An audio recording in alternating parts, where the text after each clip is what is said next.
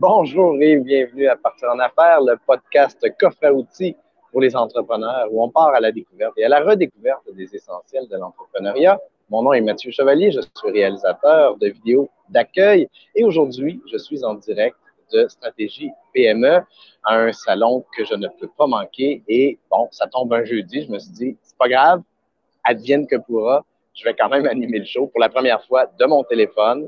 Euh, donc, pardonnez, pardonnez-moi si le son, l'image, c'est pas parfait. Euh, je vais vivre avec. J'espère juste que pour mon, euh, invité, qu'on, va être capable de l'entendre parce que c'est lui qui est important aujourd'hui.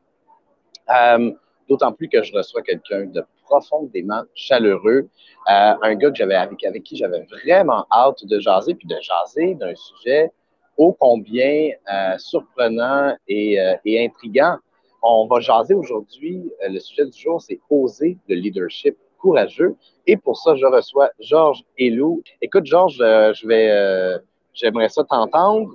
D'abord sur ton parcours brièvement, parce qu'on va parler de, leadership courageux. Je sais que tu es quelqu'un qui, qui, travaille avec le, dans le leadership justement, mais j'aimerais ça savoir qu'est-ce qui t'a amené là-dedans? C'est quoi ton, ton parcours brièvement?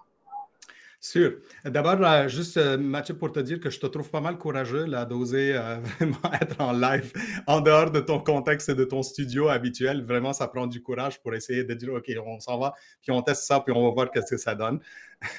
Merci. donc, moi, mon parcours est c'est un parcours qui a, qui a, évolué vraiment dans le domaine de la formation et du développement des compétences. Euh, j'ai évolué dans le domaine des ressources humaines. J'ai été en entreprise puis en mode conseil à plusieurs, euh, dans plusieurs mandats euh, tout au long de ma carrière. Puis toujours, c'était dans le, dans le but de développer les compétences des personnes. Plus spécifiquement dans le leadership, ces 10 ou 15 dernières années, où moi-même j'ai été gestionnaire puis j'ai testé, j'ai vu là, c'était quoi la job d'un gestionnaire. Puis on pense des fois là que un gestionnaire là, c'est comme puisqu'il est techniquement bon, opérationnellement bon, ben ouais, c'est sûr là, comme on va lui donner quelques responsables de plus, il va aller gérer quelques personnes. Ça va aller, puis, puis il va prendre ça sur le temps. Puis on découvre là comme toutes les difficultés et puis toutes les, toutes les choses à faire. Et on n'a pas l'outil, la boîte à outils nécessaire. On apprend certainement de nos erreurs. Mais euh, si on avait quand même quelques outils essentiels qui pouvaient nous aider, euh, qui pourraient nous aider, ça serait vraiment bien. Donc, moi, je me suis donné une mission qui est celle d'aller euh, d'aller vraiment soutenir les gestionnaires dans, leur, dans leurs initiatives, dans leurs projets pour les, pour les outils, pour les aider à devenir meilleurs. OK. Puis le leadership courageux, ça s'inscrit, euh, ça, peut avoir l'air bien nono comme question, mais c'est quoi? Ça s'inscrit dans quelle, euh, dans quelle optique?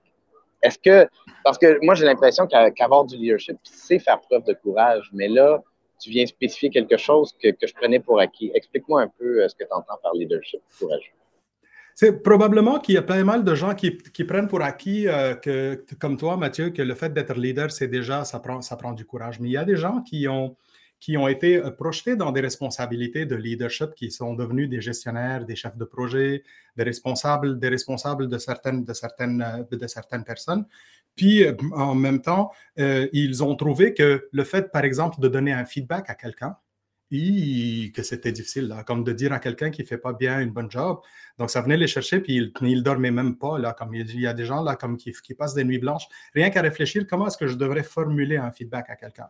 Un autre exemple, une décision majeure qui devrait être faite, puis cette décision-là pourrait impliquer des risques, des risques majeurs pour l'équipe, pour les opérations.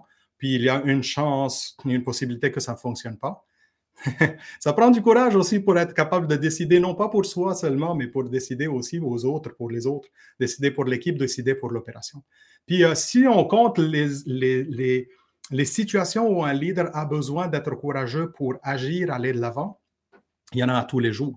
Il y en a quelques-unes qui, à un moment, ça devient comme, OK, habituel, ça devient comme quelque chose que ça fait partie de, ce qu'on fait. Puis plus, le, plus on devient mature, expérimenté dans notre leadership, euh, plus on fait, euh, moins on fait face à des situations qui demanderaient du courage. Du courage. Mais quand on fait nos premiers pas, oh, c'est sûr qu'à chaque fois qu'on va, qu'on va vivre une situation difficile, ça prend tout son lot d'aller gérer tout ce que, toutes les émotions les émotions de peur, d'anxiété, puis de préoccupation que ça, que ça engage une situation, une situation difficile quelque part.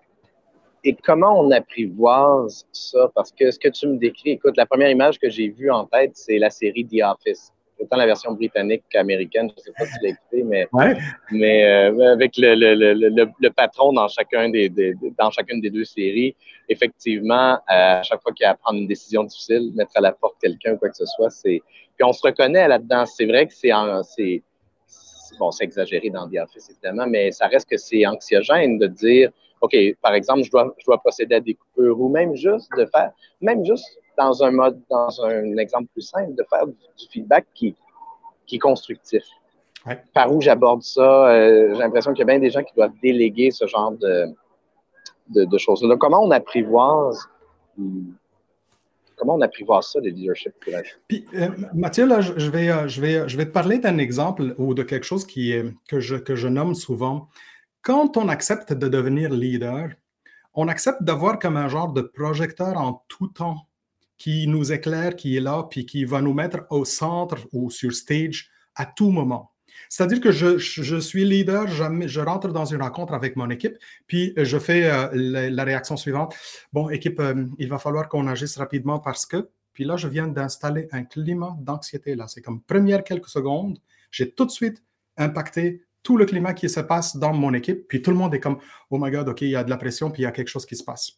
Puis je rentre dans une autre réunion puis, euh, ou euh, avec mon équipe, puis bonjour gang, comment ça va? Puis toi, comment tu vas? Puis j'ai déjà installé un climat de, de, bienveillance, un climat de, de relation.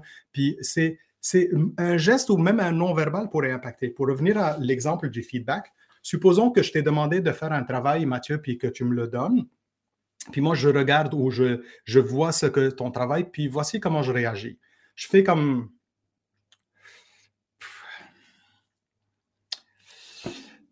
J'ai rien dit, hein? J'ai rien dit encore là. C'est comme, j'ai absolument pas dit pas un seul mot là. Tu ne sais même pas si je suis content ou pas content. Mais déjà. J'ai vécu un peu d'angoisse. Exactement. Puis le fait de ne pas faire vivre cette angoisse-là à l'autre personne, c'est quand même une grande responsabilité pour un leader.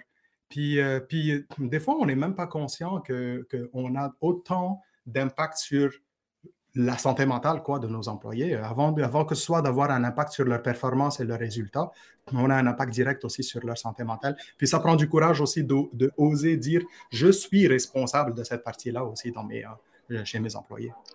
Donc, donc ce que, je, j'en comprends, puis je trouve tellement que ça fait du sens, déjà de prendre conscience que la façon dont on va aborder une rencontre, comment on va, notre non-verbal autant que de la façon dont on va mettre la table en termes de ce qu'on va dire.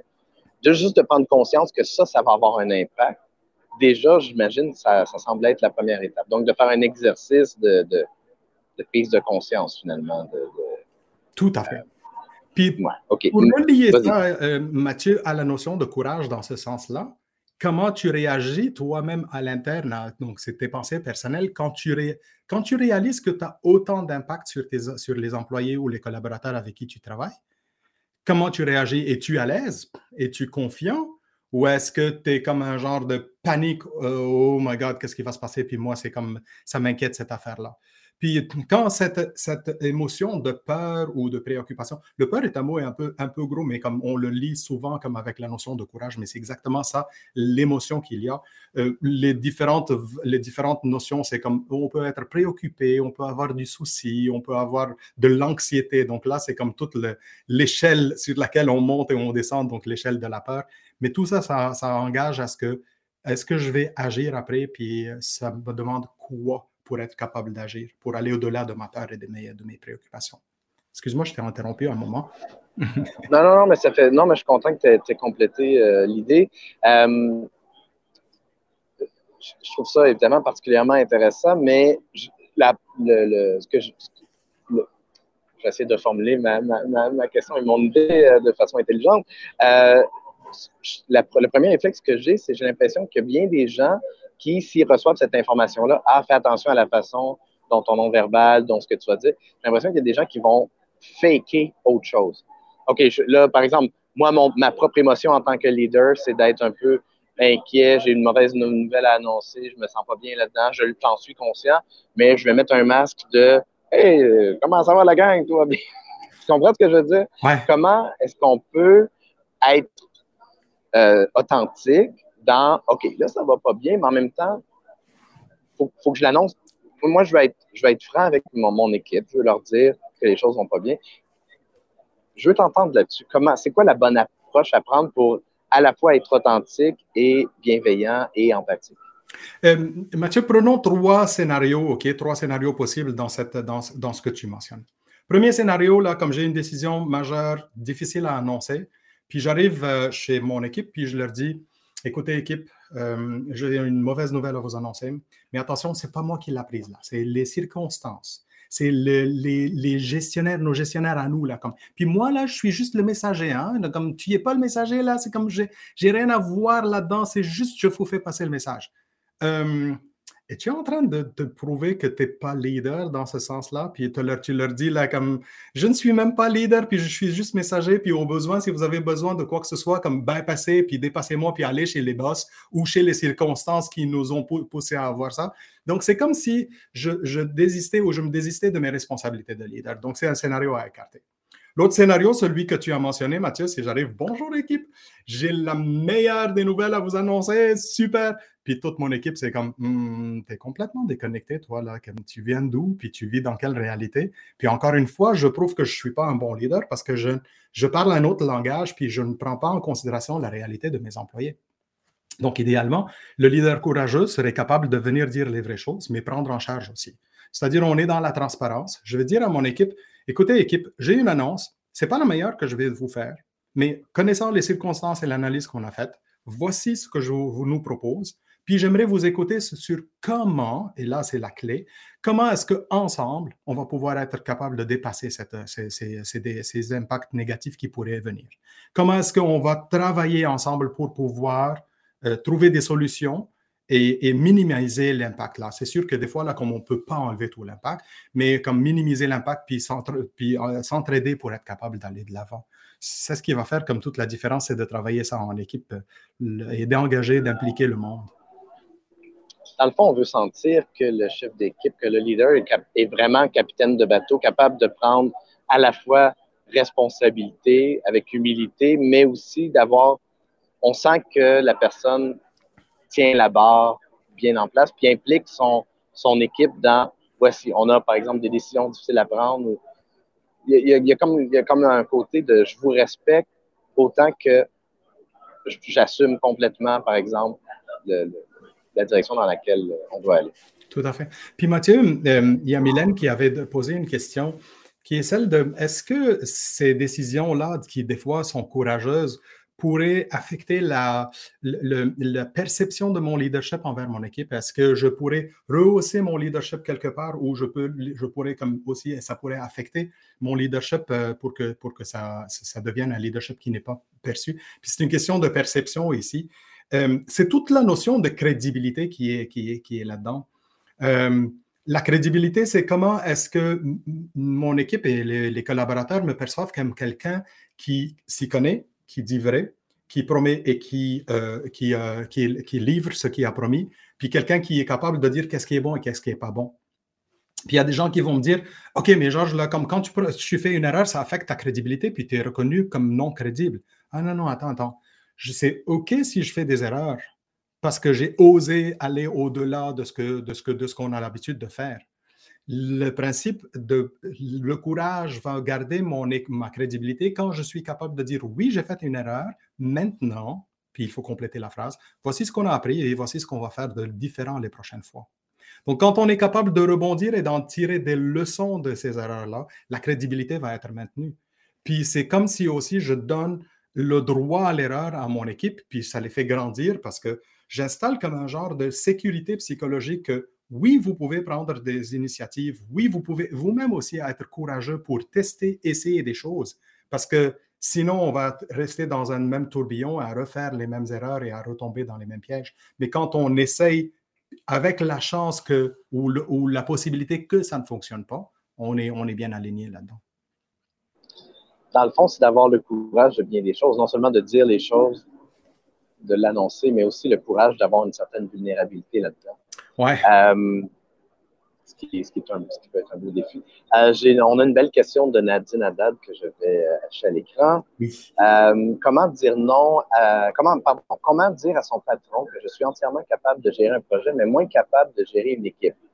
Puis là, elle précise, gérer une équipe implique les émotions, tandis que gérer des projets, c'est une question de planification. Donc, comment montrer cette différence à son patron? Oui. Puis, euh, puis euh, Nadine, allô Nadine, je, je, sais qu'il y a des personnes qui ont osé avoir le courage de dire je veux être dans les coulisses, je ne veux pas être sur le stage, je ne veux pas ce projecteur-là. Moi, je sais que ma qualité, c'est dans le soutien, dans la planification, dans tout ce qui est administratif, dans tout ce qui est préparation. Mais s'il vous plaît, ne me mettez pas en devant de la scène pour dire aux autres qu'est-ce qu'il faudra faire, puis pour parler au nom de l'équipe, puis pour, pour protéger l'équipe. Je sens que c'est une charge euh, qui me dépasse, c'est une charge qui, me, qui vient me chercher émotionnellement et je ne veux pas la prendre. Donc, est-ce que cela veut dire que je ne peux pas l'apprendre? Non, je ne veux pas l'apprendre. Puis il y a une grande différence. Parce que si c'est une personne qui ne veut pas l'apprendre, c'est un respect total pour cette personne-là parce qu'elle sait, elle connaît ses limites, puis elle est capable de dire où est-ce qu'elle pourrait y aller. Maintenant, si cette personne ne peut pas l'apprendre, ben, appelez-moi. on va pouvoir trouver des solutions ensemble. Je suis, c'est comme ça que je m'annonce là. Je suis éveilleur de leadership et moi j'aime ça, accompagner les personnes pour aller découvrir vraiment leur potentiel de leadership. D'ailleurs, je profite ici, Mathieu, pour, vous expliquer pourquoi est-ce que ça me parle autant de, de le leadership. Euh, un jour, je me suis réveillé puis j'ai réalisé que mon fils grandit. Mon, plus, mon, mon, fils, euh, mon, plus vieux, il a 17 ans maintenant. Euh, puis dans quelques, dans quelques années, il va être sur le marché du travail comme il faut. Puis moi, je me suis réveillé en disant, oh my God, là, c'est comme, c'est quel type de boss que je veux à mon, à mon, à mon fils? Puis c'est quoi le leader que je, que je rêve de lui, de, de, qu'il, est, puis qu'il puisse s'épanouir et qu'il puisse être pris en charge? Puis à chaque fois que je me demande et que je me pose la question, c'est quoi le profil parfait d'un leader inclusif, bienveillant, ferme, bien positionné, mais aussi qui prend soin de son équipe? Ben, c'est comme tout de suite, je m'imagine, OK, mon fils est un employé chez ce leader-là. Qu'est-ce que je veux qu'il soit capable qu'il fasse? Quelles sont les compétences et sa capacité, sa capacité de faire? Puis là, ça vient me chercher en dedans après. Ça vient comme juste dégager non pas seulement mon rationnel, puis tous les outils et les modèles, mais ça vient me chercher comme en dedans dans mes, émotions de dedans. Puis je, je vois tout de suite, je pourrais dessiner puis, puis trouver c'est quoi le profil. Donc, euh, c'est pour ça que je dis euh, un leader à la fois pour changer euh, tout ce monde-là. On va le faire. J'aime ça, j'aime bien ta philosophie, un leader à la fois. On a une question de Joanne Saint-Onge qui va comme suit. Le leader doit à l'occasion refuser, dire non à une demande d'un collaborateur. Comment le leader courageux va répondre? Oui. Puis, idéalement, au fait, le leader courageux pourrait répondre suivant trois dimensions essentielles. Il peut utiliser avec une première, euh, il, peut, il peut refuser en, utilisant la première dimension qui est celle de l'autorité. Non, c'est catégorique, c'est pas dans la pratique, c'est pas dans les, dans les politiques internes. Désolé, c'est refusé. Ça, c'est un premier moyen. Ouf. dans le deuxième moyen, c'est qu'on peut, euh, avec la deuxième dimension du leadership qui est celle de la crédibilité. Donc, on peut répondre à cette question en expliquant le pourquoi des pourquoi viens, je vais t'expliquer, puis parce que dans les chiffres, puis voici comment ça va se passer, puis on détaille, puis on analyse, puis on dit c'est quoi les impacts, puis on, fait toute une, toute, une, toute une analyse essentielle. Oui, ça pourrait être, ça pourrait être aussi une, potentielle solution. Jusqu'où on peut aller dans les, détails, dans les détails, je ne sais pas. Puis il y a le troisième, c'est la dimension de la proximité. Puis c'est la, dimension qui est la dimension humaine. C'est la dimension de non pas seulement refuser, mais s'assurer que ce serait quoi potentiellement les alternatives? Comment est-ce que la, la personne reçoit cette réponse-là? Puis, euh, c'est pas juste faire sa job de boss pour décider qu'est-ce qui est bon et qu'est-ce qui n'est pas bon, mais de faire sa job de leader, de vrai leader, puis de s'occuper des personnes, d'être vraiment proche d'eux. Puis ça se peut idéalement que ce soit un mix des trois. Donc, les leaders aujourd'hui qu'on reconnaît qui sont les, les biens, les, les, les, leaders qui sont qui excellent, qui ont du succès, sont ceux qui sont capables d'aller utiliser de l'autorité, de la crédibilité, puis de la proximité dans une balance assez bien faite pour pouvoir trancher et prendre des décisions qui pourraient impacter certaines, certaines personnes dans leurs équipes ou leurs opérations en tant que telles. Je suppose que la grande majorité des leaders on va avoir une, deux, trois caractéristiques ou traits qui vont en ce sens de façon, disons, innée ou développée organiquement, mais je, je, suppose, puis tu me diras si je me trompe, que la grande majorité d'entre eux doivent l'apprendre et doivent donc faire un effort conscient de dire j'ai besoin de développer davantage de soft skills, j'ai besoin de développer davantage mon courage, ma, façon de dire les choses. Euh, comment on fait pour identifier nos lacunes en tant que leader, puis comment on fait pour, aller chercher de l'aide pour, euh, pour apprendre? Très, très, bonne question, euh, Mathieu. D'ailleurs, on a, si je reviens un peu sur ces trois dimensions, parce que c'est en, lien direct, euh, en faisant un exercice, rappelez-vous d'un leader avec un leader ou un gestionnaire avec qui vous avez vécu, que vous avez côtoyé, puis que vous pensez qu'il n'était pas un bon leader ou un bon gestionnaire. Je, si j'ose dire un leader, là, ce ne serait pas un bon leader. Mais et allez évaluer cette personne-là sur les trois dimensions l'autorité, la crédibilité, puis de la proximité vous allez voir que ce leader que vous n'avez pas apprécié a certainement un déséquilibre dans l'une de ces trois dimensions. Ou bien que l'une a été vraiment comme trop utilisée, euh, exagérée, jusqu'à la limite d'abuser de cette, de cette dimension-là, ou il y en a une de ces pratiques ou de ces dimensions-là qui était inexistante. Puis c'est là où vous dites, ah ouais, c'est vrai, là, c'est comme, on ne peut pas avoir juste une de ces trois dimensions du leadership, c'est l'équilibre qui nous permet de le faire. Puis pour être capable de, me développer, il faut falloir que je commence par dire, en matière d'introspection, quelle est ma tendance naturelle, moi? Suis-je avec une tendance naturelle d'autorité, de crédibilité ou de proximité? Suis-je quelqu'un qui est beaucoup plus affectueux ou quelqu'un qui veut vraiment faire fonctionner les choses comme il faut? Ou je suis d'un background très technique, puis je veux vraiment analyser tous les petits détails dans la logique? A, on a tous une certaine tendance naturelle quelque part. Puis ensuite, l'autre question, c'est, puis s'il y a une tendance principale, la, troisième dimension où j'ai un score personnel le moins élevé, c'est laquelle? Puis qu'est-ce que je devrais faire pour la développer là-dedans? Puis il va falloir comme mettre, mettre des choses, oser euh, mettre, mettre, mettre un parcours de développement personnel. Ça pourrait être euh, dans des formations, comme ça, comme ça peut être très facilement avec un coaching individuel. Euh, la dimension de coaching et d'accompagnement personnel, va amener à ce qu'il y ait des réponses beaucoup plus spécifiques aux besoins de la personne plutôt que viens chercher et cueillir les fleurs ou les compétences que tu veux là-dedans. Donc, euh, le coaching va beaucoup plus accompagner les personnes dans leur, dans leur développement. Excellent, merci. Parfois, les rôles sont clairement définis. Donc, euh, il y a le leader, puis il y a les employés, ou il y a l'entrepreneur, puis il y a ses sous-traitants, etc., ses fournisseurs. Mais à d'autres moments, les rôles sont comme plus abstraits. Euh, deux entrepreneurs qui travaillent ensemble. Et il y a des gens qui euh, pas euh, utiliser leur voix de leader. Ou il y a des gens aussi qui vont s'écraser devant des gens qui sont, que ce soit, qui soient toxiques ou pas, là, que des gens qui vont vraiment prendre beaucoup de place. je pense entre autres à un introverti qui a travaillé avec un extraverti et ainsi de suite.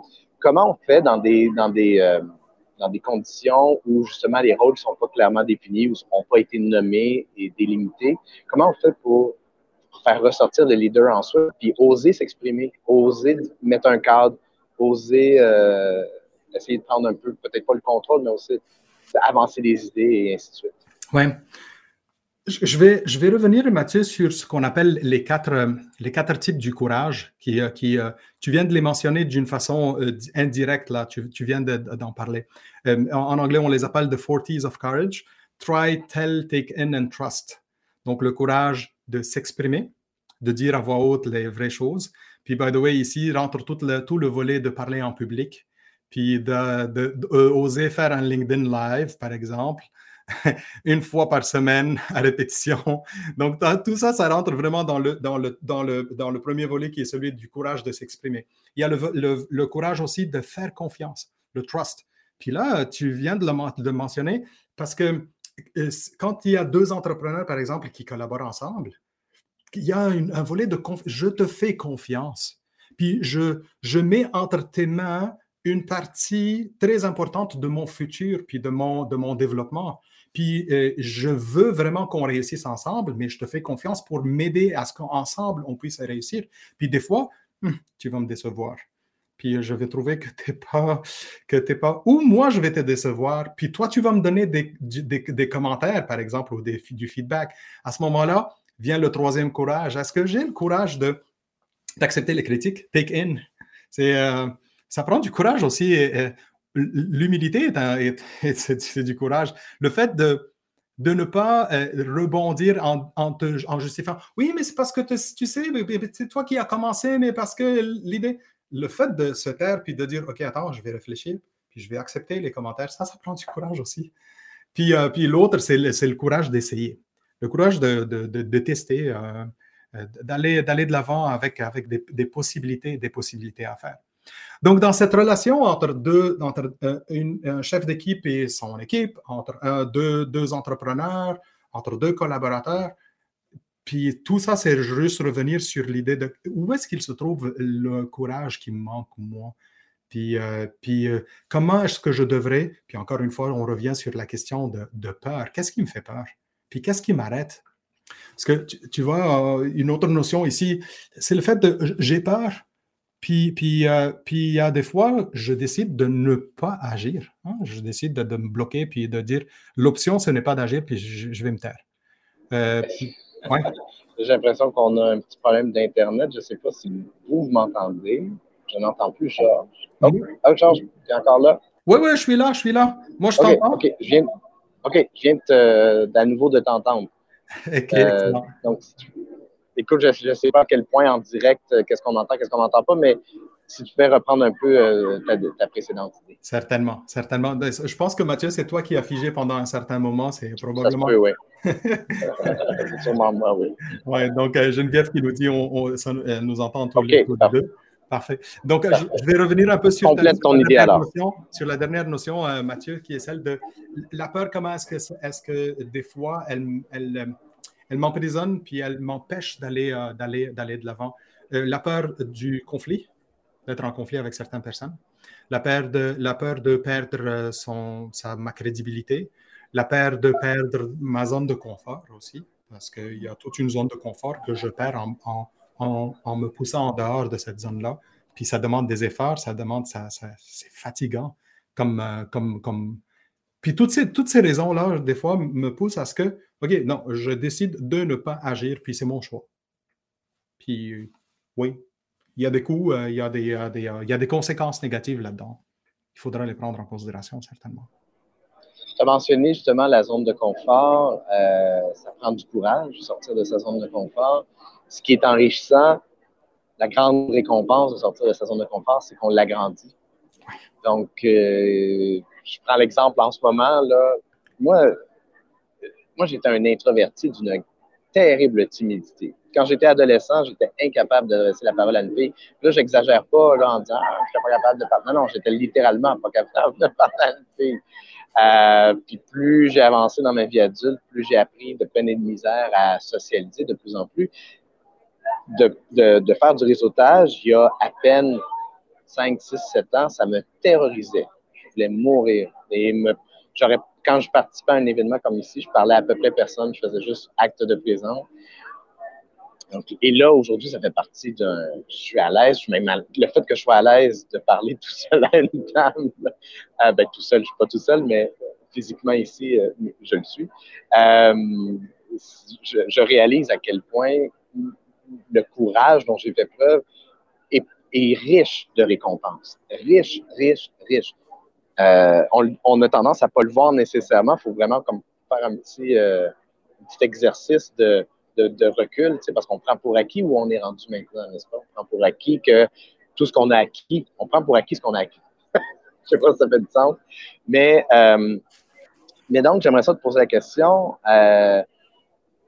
c'est quoi les meilleurs mécanismes pour sortir de sa zone de confort et répéter, déterminer, OK, là, quelle est la prochaine étape? Parce que maintenant que, par exemple, je suis sorti de ma zone de confort, c'est devenu confortable, comment je fais pour identifier la prochaine chose sur laquelle, comme en tant que leader, je dois travailler? Puis Mathieu, ce que tu as, ce que tu as mentionné euh, me résonne beaucoup avant d'aller dans ta, dans ta question. Euh, euh, quand tu dis que tu n'oses pas parler au public, là, comme il y a plein de gens qui, qui pensent que Ah, toi, Georges, tu devrais être vraiment pas, pas mal à l'aise là, comme d'aller et de parler au public. non, parce que moi, là, c'est comme quand, quand j'étais jeune, puis je marchais sur un trottoir, puis que je voyais de loin quelqu'un que je connais, je passais sur l'autre bord, puis je regardais au sol pour dire comme, comme si je n'ai pas vu cette personne tellement j'étais gêné de parler, de, de parler à un public. Puis je ne sais pas comment je suis arrivé à, à, à, une job où tout ce que je fais à longueur de journée, c'est parler, c'est parler, c'est parler à du monde. Euh, si je peux me permettre un, un semblant de, de, de, un semblant, une hypothèse, parce que c'est, tu, tu viens de dire quelque chose qui résonne évidemment chez moi. Euh, tu as une empathie nécessairement pour ces gens-là qui sont comme qui sont encore comme tu étais. Oui. Moi, quand je réseaute, puis que je vois quelqu'un que je, que je vois qui est comme tout seul, puis je vais faire un effort de l'intégrer. Puis ça, m'encourage encore plus à développer mes talents de, sociabilisateur, d'entremetteur, peu importe. Donc, je suis persuadé que ça doit être sensiblement quelque chose de similaire chez toi où ça résonne tellement les gens que tu le sais qu'ils ont besoin d'aide, tu sais qu'ils ont besoin d'accompagnement, puis tu le sais où ils peuvent aller parce que tu es passé par tout ça. Tout à fait. Donc, tu as, une capacité à, avoir de l'empathie, puis à avoir de l'ambition même pour ces gens-là, parce que tu le sais, tout ce qu'ils peuvent se développer. Tout à fait. Puis, puis encore plus loin que l'empathie, j'ai envie de, leur, de les aider à défaire, puis là, je réponds un peu à ta, à ta question, à défaire ce qu'on appelle des croyances limitantes. Tu vois, c'est comme on a des croyances qui sont probablement pas vraies, qu'on s'est fait installer ou qu'on s'est installé, on, on se les a installées nous-mêmes, puis qui nous limitent dans nos initiatives. Euh, comment je sais que c'est des croyances limitantes? Parce que tu peux, par exemple, te comparer, puis je ne dis pas qu'il faudra tout le temps se comparer, mais compare-toi à quelqu'un d'autre qui vit une même expérience, puis tu te dis comme, comment ça se fait que l'autre personne est vraiment à l'aise à faire ça, puis comment ça se fait que moi je bloque et je ne suis pas capable d'avancer puis que j'ai peur, puis que je vois, tout ce que je vois, c'est juste les scénarios négatifs. Donc, l'idée principale, c'est d'être capable de revenir à cette croyance-là qui, qui, qui m'empêche. Je te partage un exemple. Moi, en janvier 2019, j'ai décidé de partir à mon compte. Donc, de travailler, de devenir travailleur autonome, puis de, de devenir moi-même mon propre, mon propre boss à l'aube d'une pandémie mondiale. je ne le savais pas.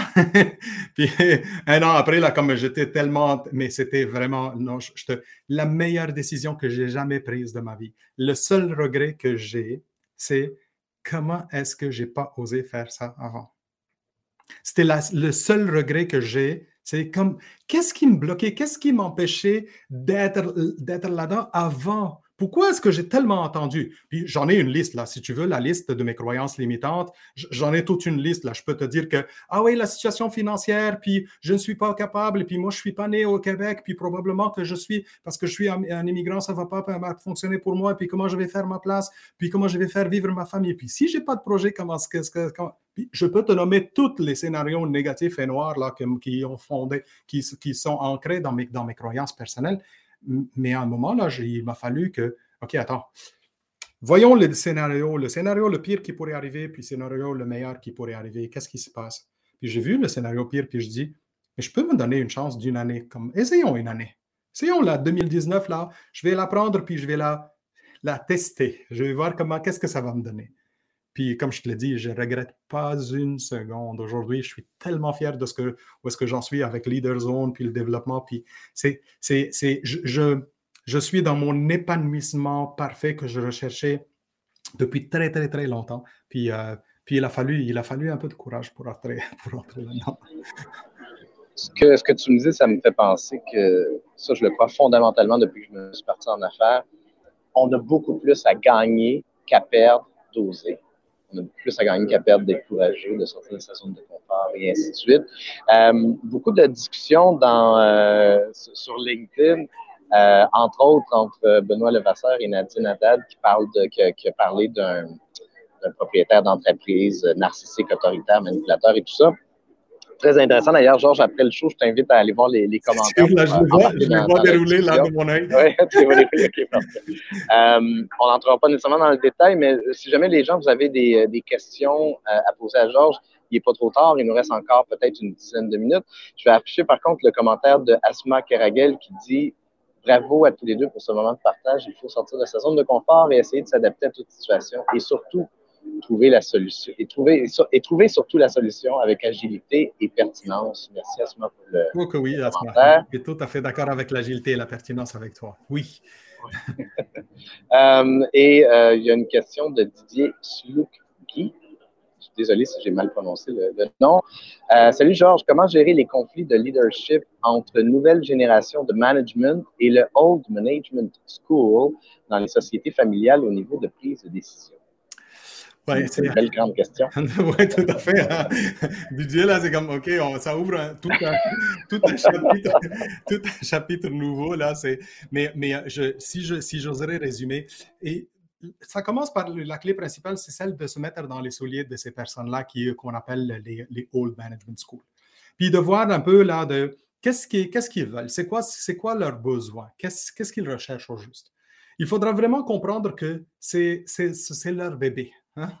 C'est comme ils ont, ils ont bâti ça. C'est une, une, entreprise familiale, puis ils ont développé ça, puis ils s'imaginaient qu'ils allaient rester ici jusqu'à la fin. Puis là, à un moment, il va, il va falloir faire passer le flambeau à quelqu'un de, à, du sang nouveau, à d'autres personnes. Puis il, il, faudra comme les aider à réaliser qu'il va, un changement est nécessaire et essentiel. Maintenant, si je viens je leur dis, non, vous êtes old school, vous êtes obsolète, vous êtes dépassé, vous n'êtes pas bon technologiquement, puis il va falloir comme tout ce que je suis en train de faire, c'est de, le confronter, de les confronter davantage. Puis ça, c'est du courage, mais c'est du courage quelque part maladroit là, que je suis en train d'avoir. C'est comme je me lance, je me lance dans l'arène, puis je pousse, puis, il va y avoir de la confrontation, de la résistance, puis ça crée tout un gros conflit, puis ça n'aide pas. Par contre, il faudra juste ouvrir un canal de communication euh, avec beaucoup de confiance. Donc, premièrement, se positionner avec cette confiance-là, puis ensuite, poser la question, qu'est-ce que vous voulez au juste? C'est quoi votre vision? Puis, c'est quoi les moyens que vous voyez? Puis, si je vous propose des moyens différents qui peuvent vous, nous aider à aller vers cette vision-là, qu'est-ce que vous en faites avec? C'est quoi votre niveau d'ouverture? Puis jusqu'où êtes-vous prêt à tester, vous qui êtes des entrepreneurs à la base ou qui avez fait beaucoup de beaucoup de beaucoup d'efforts pour pour faire pour faire que votre entreprise arrive aujourd'hui Êtes-vous prêt à ce qu'ensemble, on puisse ramener l'entreprise encore plus loin? Donc, c'est un travail de collaboration, c'est surtout pas un travail de confrontation qu'il va falloir faire là-dedans. Puis, cette, collaboration, ça demande non pas seulement de courage, mais beaucoup de jeux politiques et d'influence là-dedans. c'est tout un autre domaine aussi de, développement qu'on fait. Mathieu, tu es au mute. OK, OK, ça fonctionne. Euh, ça, ça, peut être un, grand sujet en soi que de la diplomatie, euh, la façon de, pouvoir euh, délicatement. parce que les gens sont résistants au changement. Donc, il y a encore plus dans. J'ai vu des exemples aussi d'entreprises familiales. Ils savent qu'ils doivent changer. Souvent, il y, a, quelque chose de vicieux un peu qui se fait parce qu'ils savent qu'ils doivent changer, mais ils, ils prennent pas conscience à quel point ils sont résistants. Euh, puis que, des fois, on va avoir un roulement de, personnel. OK, on a embauché quelqu'un qui va nous aider, mais ils sont quand même aveuglés par leur vieille façon de faire. C'est fascinant comment l'humain est une créature extrêmement complexe qui, même si elle, elle dit savoir avoir besoin de changement, de, de, nouveautés, va quand même résister à celui-ci euh, d'un point de vue qui va lui être extrêmement nocif. Tout à fait. Voilà. Donc, euh, Georges, euh, on, va, bientôt euh, compléter. Est-ce qu'il y a des éléments qu'on n'a pas encore nommés qui seraient pertinents d'ajouter? Euh, au fait, la, dernière chose là que j'ajouterais peut-être, c'est la notion de, de, oser ne pas avoir le courage aussi, des fois. Puis de, de, juste évaluer le coût que ça prend, puis est-ce que ça vaut la peine? En d'autres termes, il faudra des fois aussi choisir ses batailles. Euh, le courage, oui, c'est bon, c'est une nécessité, c'est une compétence qui est essentielle pour le leadership aujourd'hui. Là, on le dit, toute la littérature parle du, courage managérial. Il n'y a pas une littérature qui parle des compétences qui ne parle pas du courage managérial.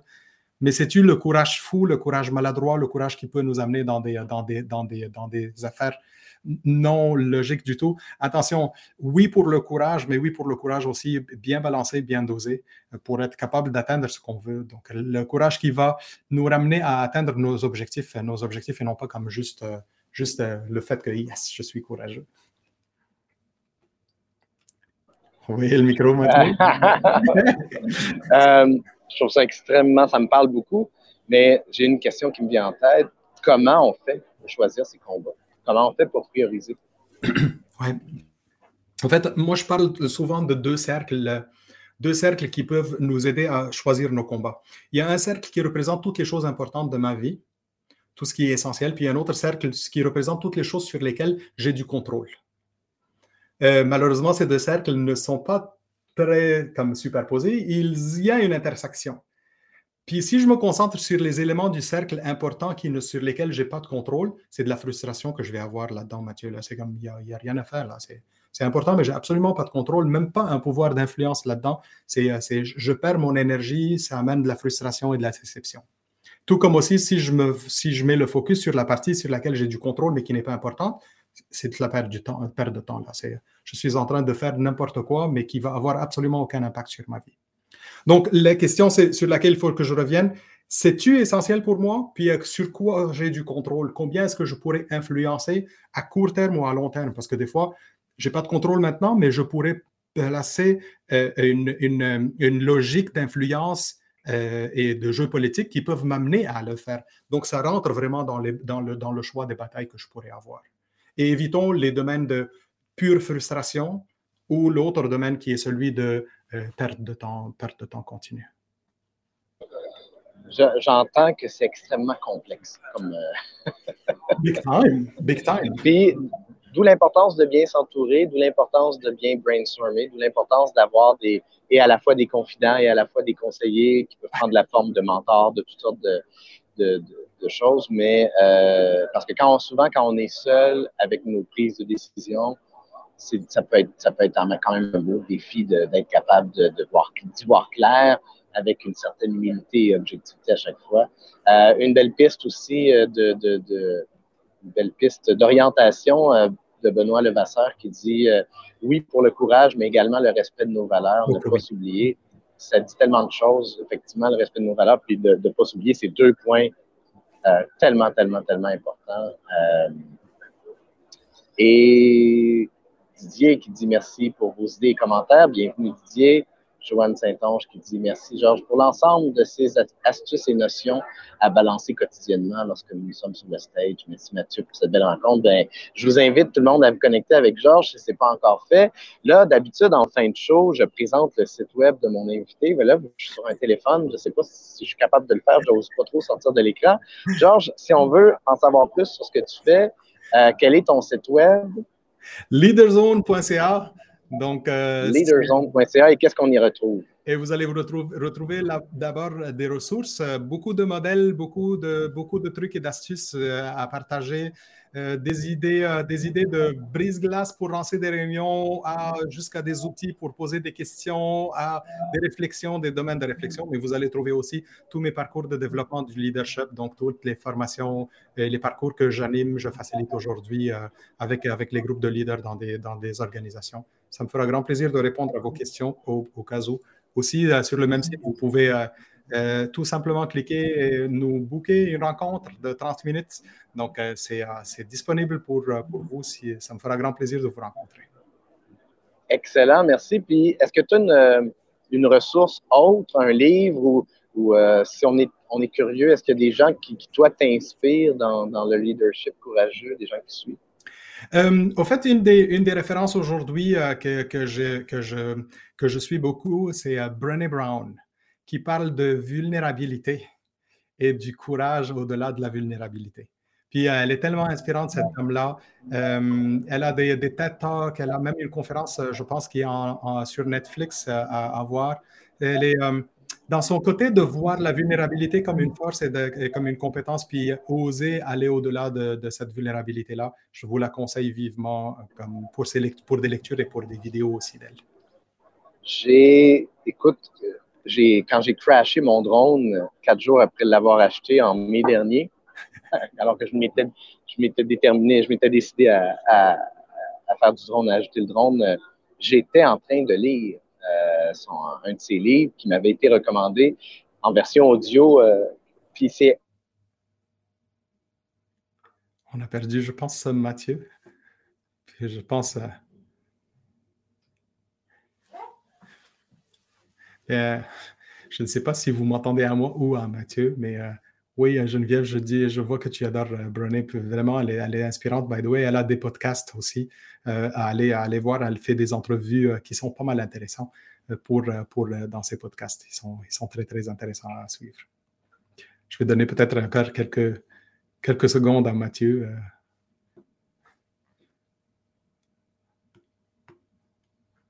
Allô, allô, Mathieu, ne me laisse pas seul.